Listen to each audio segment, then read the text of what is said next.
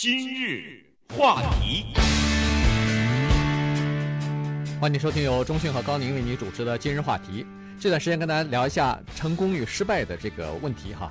在一本新书是 Julie Andrews 所出版的新书《Home》这个自传体的小说里边呢，他是这样说的：他说，十二岁的时候，他曾经去 MGM 片场去试过镜头。那么，但是呢，当时人们认为他长相实在是太平常、太普通了哈，所以没有任何特色，没有任何特点。最后呢，他就被刷下来了，没有用他，因为他的这个长相实在不上镜头，不能拍电影。那么，J.K. Rowling 同样，这个是英国的小说家，写那个《Harry Potter》的。那么现在当然他算是身价已经超过一亿的这个英国最有钱的富豪了。但是当初他的这个《Harry Potter》啊，呃，遭到过十二家出版社的拒绝。后来，那个伦敦有一家非常小的、名不见经传的出版社，最后选择了呃出版他的这个书哈，结果造成了全球的轰动。那么，Decca Records 这个唱片公司呢，在六十年代的时候也曾经拒绝过披头四合唱团的这个唱片，他们说你们的这个声音啊太难听了，我们不喜欢。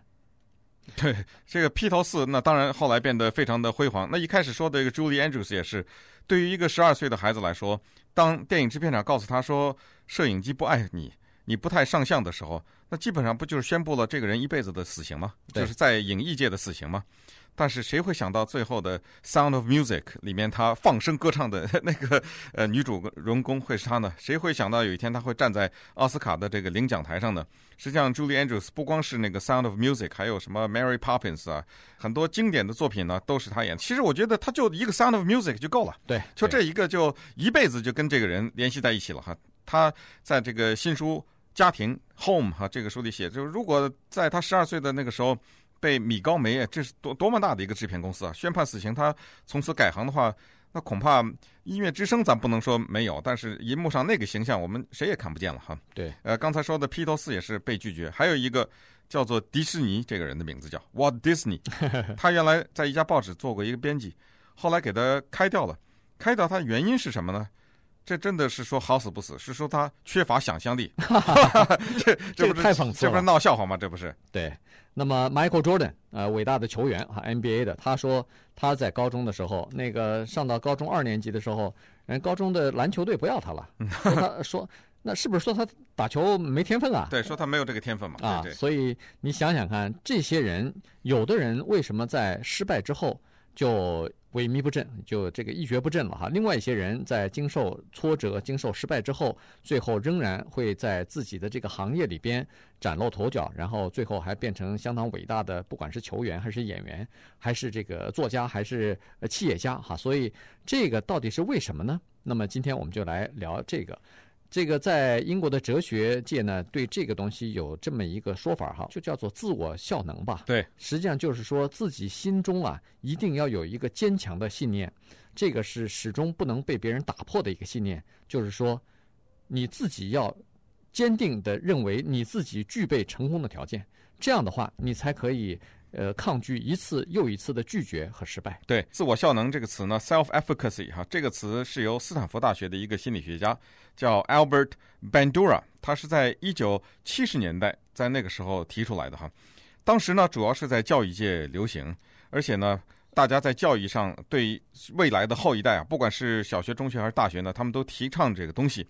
那么这个概念就是自我效能这个概念，后来被用在鉴宝方面，也被用在大公司的管理。还有就是一些体育团队的管理哈，当时呢，甚至好像呃，把解决一些这个社会问题，就是发展中国家的什么艾滋病问题什么这个，他们也都把这些呃心理学上的一些对于自信的这种提高哈，自我效能的这种呃提高的这个效应呢，也用去了哈，所以这个就变成了掀起了一个运动，也就是说这个运动啊，最后就是用一句话概括，就是一个人他要成功的话呢。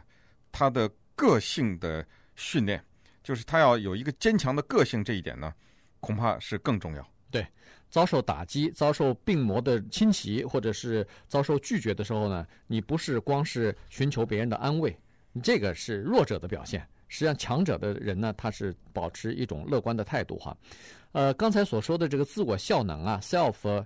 efficacy 啊，它和那个自尊是不同的。嗯，自尊呢，它基本上呃任何人都可以有比较高的自尊，因为高自尊它就建立在如果你把你的目标定得比较低的话，那你很容易就达到了，很容易就完成了。那这时候呢，你就经常有比较高的自尊。这就是为什么在家里头有父母亲或者老师经常表扬一个孩子的时候。那他做错了，你也说他对了。他做的明明是呃嗯 C，但是你觉得他做的是非常好。呃，那么这时候呢，这孩子会盲目的培养出比较高的自尊来。但是自我效能不一样，自我效能的人有的时候往往自尊还比较低，因为他经常给自己定的那个尺度啊、标准啊非常高。他就是花了九牛二虎之力，有的时候还觉得他还觉得不够完美。所以在这种情况之下呢，反而他的自尊心倒不如那些比较平常的人了。对，其实我们在很多的阅读当中也都遇到过，世界上一些伟大的作家，他们甚至可能写出了传世之作，但是他们自己啊，对这个作品是横挑鼻子竖挑眼哈，就是不满意，而且不光是不满意，他们一直对自己有没有这个能力做这个事情表示怀疑。你比如说，呃，像我们都熟的这个马克吐温，他是美国算是。著名的也是最幽默的作家之一了吧？但是他一直对自己是不是一个很幽默的作家这一点表示怀疑，甚至对自己的作品的是不是这个能够经得住时间考验这一点表示怀疑。所以从某种意义上说，他是一个自信比较低、自尊比较低的人。可是呢，他是一个自我效能很高的人。尽管他对自己的作品存在着批评和不满意，但是。他还是一步一步的哈，按照自己的这个信念去写这个作品。那么反过来，我们也可以推想说，一个人是不是只有在对他自己的东西不满意的时候，他才会寻找更好的一个途径，或者自己所做的事情才能提高效能呢？应该是这样吧？对。如果一个人大事小事，他不管做了什么以后，他自己沾沾自喜，觉得。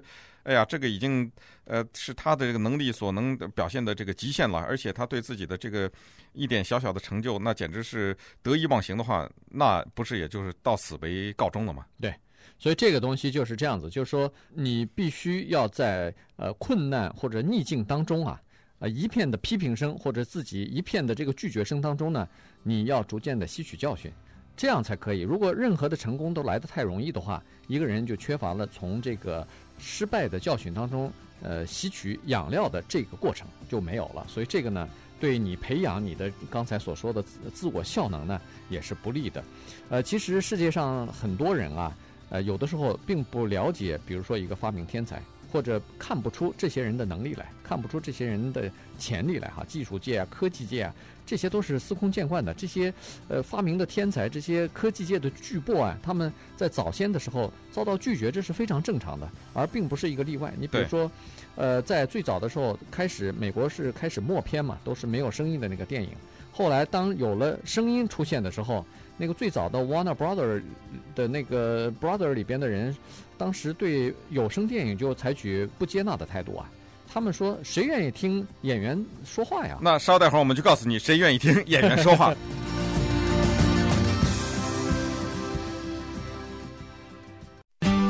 今日话题，欢迎继续收听由钟迅和高宁为您主持的今日话题。这段时间跟大家讲的呢是成功与失败哈。有些人在经历了挫折，在经历了拒绝和失败之后呢，就变得呃好像失去了自信，对自己没有信心，以后呢就沉沦下去了。但是有另外的一些人呢，他们具备一些性格上的特征，这个呢后来被心理学界呢称之为叫做自我效能哈。他们坚定地认为自己具备。成功的潜力和素质，自己一定会成功。所以这些人反而在经历了不管多少次打击之后，最后还是可以出人头地，还是可以成为这个行业里边的尖子或者是佼佼者。对，这些人可能他们未必有很强的自信心或者很强的这个所谓的自尊哈，但是呢，他们能够懂得锲而不舍。所以从另外一个角度讲，可能就是脸皮厚一点哈，就是当遇到挫折的时候呢，他们不把自己的情绪啊。用这个挫折去灭掉它，而反而把它做成一种激励，这不是正像是那个最后一次演讲的那个 Randy Pausch 他讲的吗？他说：“你看到墙的时候，不要把它想成是一个障碍，应该想成是这堵墙放在这儿，是把那些不想进去的人拦在外面。”你看他这个话说的是很好哈。你要真正想进去的话，这堵墙是拦不住你的。对，包括你看我们这个著名的 Steve Jobs，他现在多辉煌啊！啊，一手拿着那个苹果的 iPhone，一边还拿着这个 iMac，这个苹果的电脑，同时他下面还有那个 Pixar。卡通电影的这是公司啊，等等，是一个呃，算是 iPod 呢，还有啊，还 有对，还有 iPod，这是美国工业界的绝对是一个巨人哈。但是呢，曾经他也被什么 Atari 这个公司拒绝啊，只好也拒绝过啊，也只好是遭拒绝哈。他在起步的时候，早先他这些辉煌的想法呢，他身边的这些碌碌无为的人呢，或者是一些平庸的人呢，他们看不到，他们看不到这些人想法的天才所在。那也没有办法，我们必须得承认，就是天才，因为他是天才，所以我们这些庸才呢，只能作为他们的陪衬，而因为有我们这些人陪衬，所以他只好等待。那没办法，所以天才需要时间。当然，还有一种天才，就是说他需要给自己时间。你比如说爱迪生这个著名的电灯泡试验了一千次的这个故事，这大家也都知道了嘛。嗯。他就是需要时间，慢慢的最后来证明自己的这个才能哈。那这些人的意志从哪儿来的呢？这些人的自我效应怎么来的呢？这有两点，第一个就是基本上这些人天生的有一部分是天生的乐观主义，他们就是抗压性非常强。你再说破个天，对他的这个才能拒绝也好，对他的这个发明视而不见也好，他们还是天生的乐观，还是一次一次的在进行试验。这些呢，有一些是来自于，比如说极端贫困或者来自于逆境的这些孩子哈，他们这方面的这个潜能是非常大的。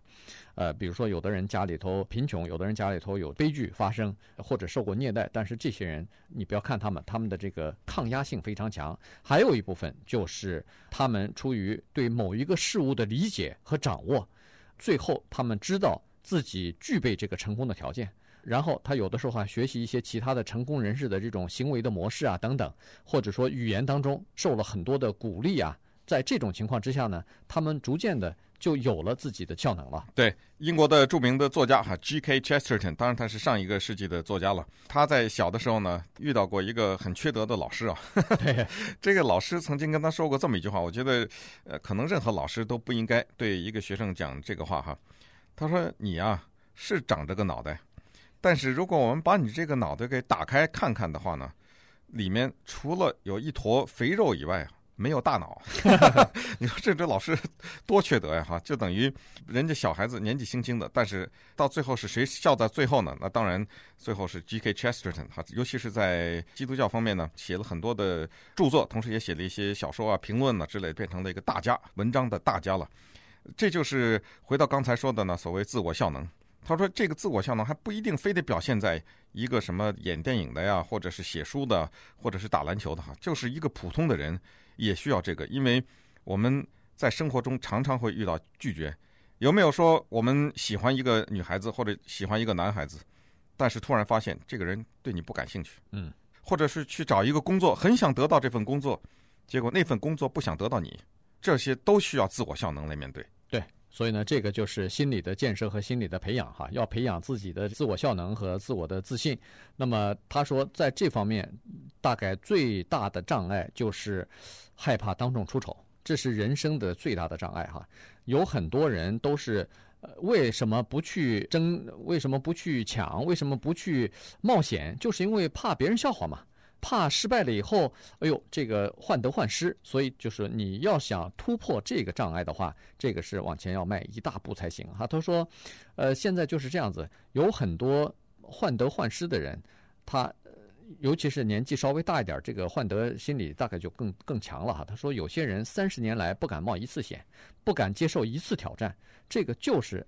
唯一就是担心自己犯错。嗯，呃，著名的儿童文学作家 Dr. Seuss 被拒绝了二十七次啊，他的作品。所以归结的一句话呢，我觉得这个美国的汽车大王啊，福特啊，Henry Ford 这一句话特别的有代表性。他说啊，不管一个人认为他自己可以还是不可以做一件事情，他都是正确的。你看他这句话说的多么的好哈，就是如果你要认为你可以。你就可以。可以。如果你认为你不可以，你也是正确的，因为你已经认为你不可以了，你当然不可以。